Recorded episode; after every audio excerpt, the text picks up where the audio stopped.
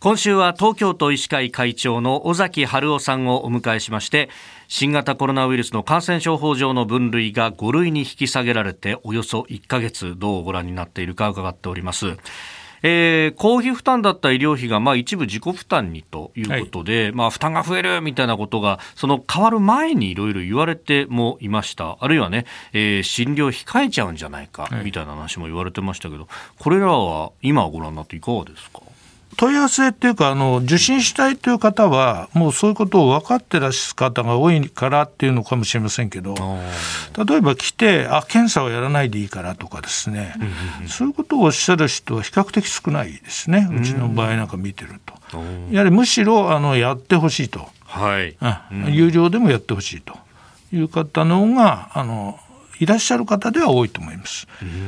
ただあらかじめもう全然体調悪くてももうこのまま行くと帰ってみたいに思ってお金もかかるしということで行かない方がどのくらいいるのかっていうのはちょっとわからないんですよね。なるほど、えー、まあ確かにそうですよね、控えてる方っていうのは、まあ、それぞれ点々としてるわけだからなかなかわからないですよね。はいはいこれ、ただ、あのまあ、医療費の、ね、一部自己負担ということは出ましたけれども、はい、ただ、特効薬的に出たものであるとかっていうのは、これ、公費負担、まだ継続してるんですよね。そうです。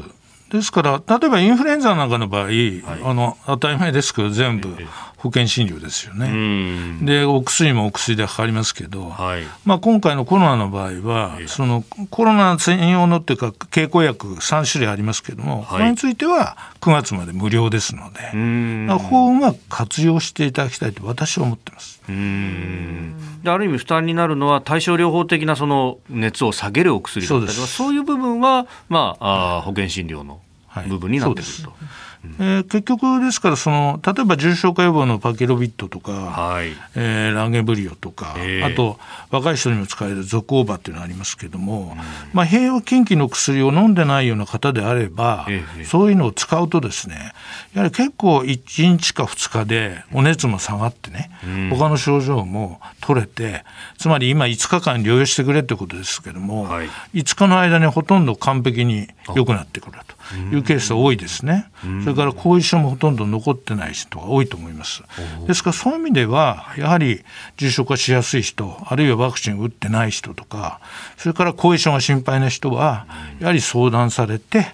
そういったものをね、あの薬の飲まれてる薬でこれは使えないということがなければ、私は積極的にねあの使って服用していただきたいと思います。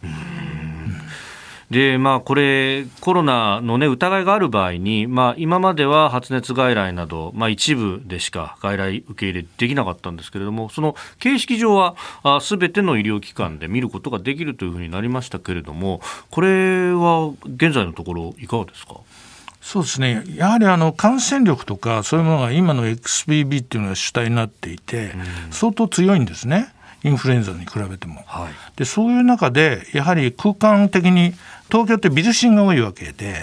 ビルにある診療そうですね。そうするとあの空間的に分けるのもまず難しいですね。そこのビルで割とギリギリのスペースで借りてますから。でも時間的にだら分けて、はい。えー、例えばじゃあ午後4時からはコロナ見たい見よう、う見見てもいいですよと思った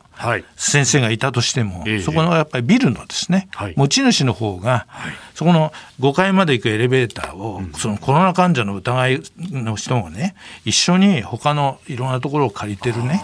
テナントの人と一緒にこう上がり下がりするわけでそれはもうとてもね危険だから困ると。だからやはりそっちの都合でできないというクリニックも東京では結構多いわけですね。こう数字だけ見てね、こう例えば地方部はこう8割9割協力してるのになんだ東京はとそうなんですいうことは、これは短絡的ですかね。そうですね。だからそういうあのうちで見れるといういろんな意味ですよ。はい、条件で見れるところは